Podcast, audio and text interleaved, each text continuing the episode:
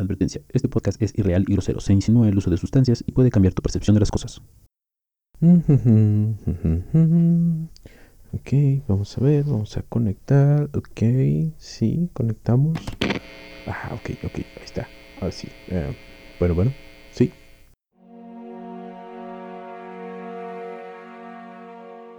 ¿Qué es la psiconáutica? Psiconáutica se refiere tanto a la metodología para describir y explicar los efectos subjetivos de los estados alterados de conciencia, como al paradigma de investigación en el que el investigador se sumerge voluntariamente en un estado modificado de conciencia para explorar la propia experiencia humana. El término psiconáutica se deriva del término psiconauta, un neologismo de raíces griegas que significa literalmente navegante de la mente, que aparece originalmente en 1970 en el trabajo del escritor alemán Ernst Junger. El psiquiatra clínico Jan Dirk Blom describe la psiconáutica como la detonación de la exploración de la psique por medio de las técnicas tales como el sueño lúcido, sincronización de las ondas cerebrales, la privación sensorial y el uso de alucinógenos y enteógenos y a un psiconauta como alguien que investiga su mente usando estados alterados de conciencia inducidos intencionalmente para fines espirituales, científicos o de investigación. El psicólogo Dr. Elliot Cohen de la Universidad Metropolitana de Leeds y del Instituto Británico de Psiconáutica define psiconáutica como los medios para estudiar y explorar la conciencia, incluyendo el inconsciente, y los estados alterados de conciencia, se basa en la constatación de que el estudiar la conciencia es transformarla. Él la asocia con una larga tradición de culturas históricas de todo el mundo. La Universidad Metropolitana de Leeds es actualmente la única universidad del Reino Unido en ofrecer un módulo sobre psiconáutica. ¿Qué es un psiconauta?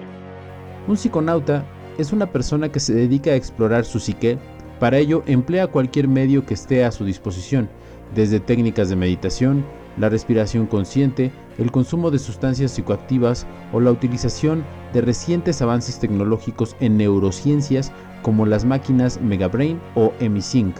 El término psiconauta aparece originalmente en 1970 en el trabajo del escritor alemán Ernst Junger concretamente en su obra Acercamientos, Drogas y Ebriedad, donde el autor utiliza el término para referirse a los viajeros de los espacios interiores que usan vehículos psicotrópicos. Peter J. Carroll tituló su libro de 1982 Psiconauta, cuya obra versa sobre el uso experimental de la meditación, el ritual y las drogas en la exploración experimental de la conciencia y de los fenómenos psíquicos o magia del caos.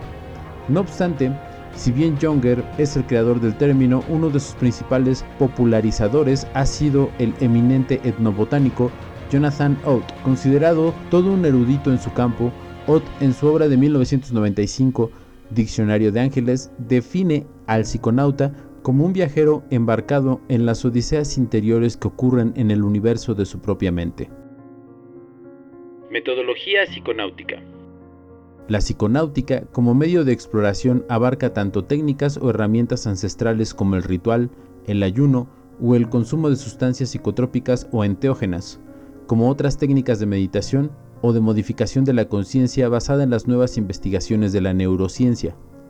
Todas estas técnicas se pueden combinar, por ejemplo, muchos investigadores combinan la meditación con las sustancias psicotrópicas y determinadas máquinas psicoestimulantes. Algunos de los métodos psiconáuticos más utilizados. Enteógenos.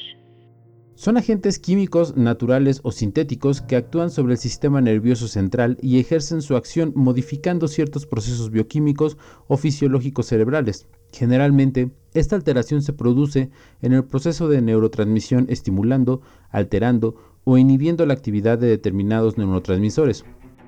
Como consecuencia se producen determinados cambios temporales en la cognición, estado anímico, estado de conciencia y el comportamiento.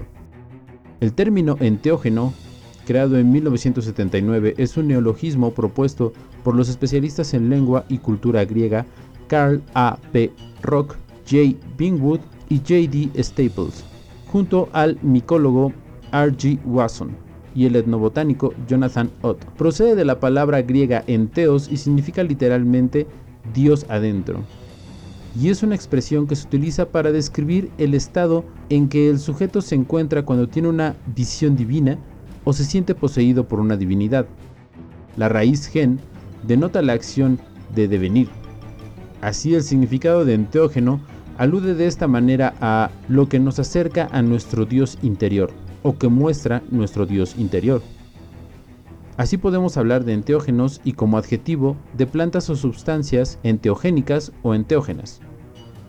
La creación del neologismo obedece a la intención de los autores de desligar las plantas, por ellos estudiadas, de las connotaciones de los términos alucinógeno, considerado impreciso y peyorativo, y psicodélico, ligado de manera negativa a la contracultura de los años 60. Hay diferentes maneras de llamar a los enteógenos. Existe una gran cantidad de nombres para hablar de este tipo de plantas y sus respectivos alcaloides. Cada uno de estos nombres está asociado a una cosmovisión particular y no siempre son adecuados en todos los contextos, ya que ninguno describe por completo los efectos psicofisiológicos. Entre los términos más empleados encontramos alucinógenos, psicotrópicos, psicotomiméticos y psicodélicos. Alucinógenos. Reciben el nombre de alucinógenos a cierto tipo de sustancias que actúan sobre el sistema nervioso y que provocan en quien lo consume alucinaciones, o sea, el sujeto ve alterada su realidad. Sus percepciones, sus emociones y pensamientos se ven distorsionados y percibe cosas que no son reales en el sentido de que no son percibidas por otros individuos y por lo tanto se consideran experiencias subjetivas. Psicotrópicos. Es un término compuesto por el sustantivo psique, que puede traducirse como alma o mente, la palabra tropos, que es sinónimo de vuelta o giro, y el sufijo ico, que se usa para indicar relativo a. Así su significado viene a ser el que lleva a la mente. En la actualidad, muchos psicotrópicos son utilizados en medicina como psicofármacos para el tratamiento de síntomas neurológicos o psiquiátricos. Psicotomiméticos. Del inglés psychotomimetic aparece en 1957, creado a partir de la combinación de psychotic y mimetic para designar aquellas sustancias cuyos efectos se asemejan a los de una psicosis.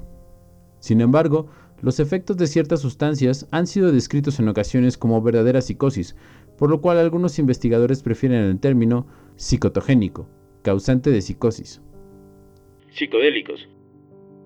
El psiquiatra Humphrey Osmond, en una carta dirigida a Aldous Huxley en 1956, propone utilizar el término psiquedélico para referirse a la mescalina y a otras sustancias con efectos similares, al año siguiente, Osmond publica un artículo, Osmond 1957, en el que propone la palabra psychedelic en sustitución de psychotomimetic para designar a ciertos agentes causantes de un enriquecimiento de la mente y un ensanchamiento de la visión.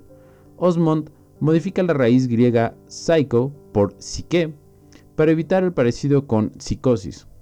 Posteriormente, psychedelic fue utilizado y popularizado por la revista The Psychedelic Review, fundada en 1963 por el llamado apóstol de la LSD y ex profesor de psicología de Harvard, Timothy Leary, entre otros. En español, el término psicodélico procede del griego psico, alma, y delon, mostrar o manifestar, perteneciente o relativo a la manifestación de elementos psíquicos que en condiciones normales están ocultos. Psychedelic es definido como relacionado o perteneciente a las drogas o sustancias capaces de producir efectos psíquicos inusuales como alucinaciones o visiones. Enteógenos más utilizados en psiconáutica. Hay determinadas sustancias psicoactivas consideradas como enteógenas que son las más utilizadas en la psiconáutica o exploración de la conciencia como el LSD, ayahuasca, peyote, hongos psilocibios, huachuma, salvia divinorum, cannabis, DMT, MDMA, DXM o ketamina, por poner solo algunos ejemplos. Meditación. El término meditación se refiere a un amplio espectro de prácticas que incluyen técnicas diseñadas para promover la relajación, mejorar nuestra salud y alcanzar determinados estados de conciencia considerados como superiores al estado ordinario de conciencia. La meditación generalmente consiste en la práctica de mantener un estado de atención concentrada u observación, ya sea en un objeto externo, un mandala, una llama, una imagen sagrada, etc., o en un objeto interno, los pensamientos, la propia conciencia o el propio estado de concentración. Puede hacerse sentado o de una forma activa. Por ejemplo, los monjes budistas practican la atención en todas sus actividades del día a día como una forma de entrenamiento mental. Esta práctica tiene como fin último lograr un estado de paz y armonía a través del control de los pensamientos y las emociones. Algunos tipos de meditación permiten el uso de rosarios u otros objetos rituales para recordar o seguir algún aspecto del entrenamiento. La meditación toma diferentes significados en diferentes contextos. Es un componente fundamental de diversas religiones o doctrinas filosóficas. Desde el punto de vista de la psicología y la fisiología, la meditación puede inducir estados alterados de conciencia. Tales estados tienen una correspondencia neurofisiológica que se puede medir. Al día de hoy, Existen muchos tipos de meditación practicados en la cultura occidental. Diversos estudios científicos han demostrado que algunas técnicas de meditación pueden ayudar a dar claridad mental y mejorar la concentración, la memoria, la inteligencia emocional o mejorar el sistema inmunitario y la salud en general. Al analizar la actividad cerebral durante la meditación, usando un electroencefalograma, se puede apreciar que se pasa de las ondas beta, actividad normal, consciente y alerta, de entre 15 y 30 Hz, a las ondas alfa, relajación, calma, creatividad, entre 9 y 14 Hz. En la meditación más profunda se pueden registrar ondas teta, relajación profunda, solución de problemas, entre 4 y 8 Hz.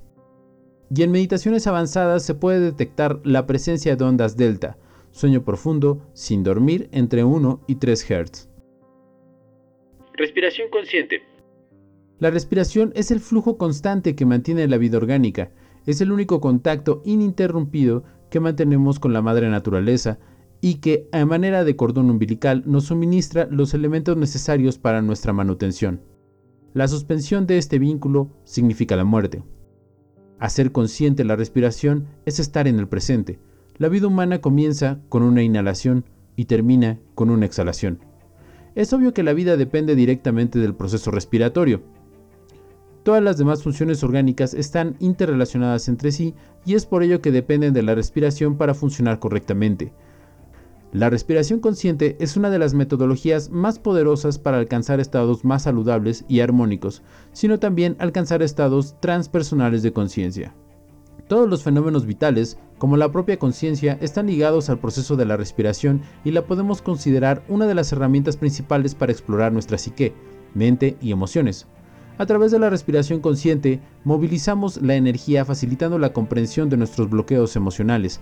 Por eso, también implica un trabajo de crecimiento y superación personal enfocado hacia la unidad con el universo, la expansión hacia la totalidad y a la naturaleza y a los demás, y por supuesto, a uno mismo.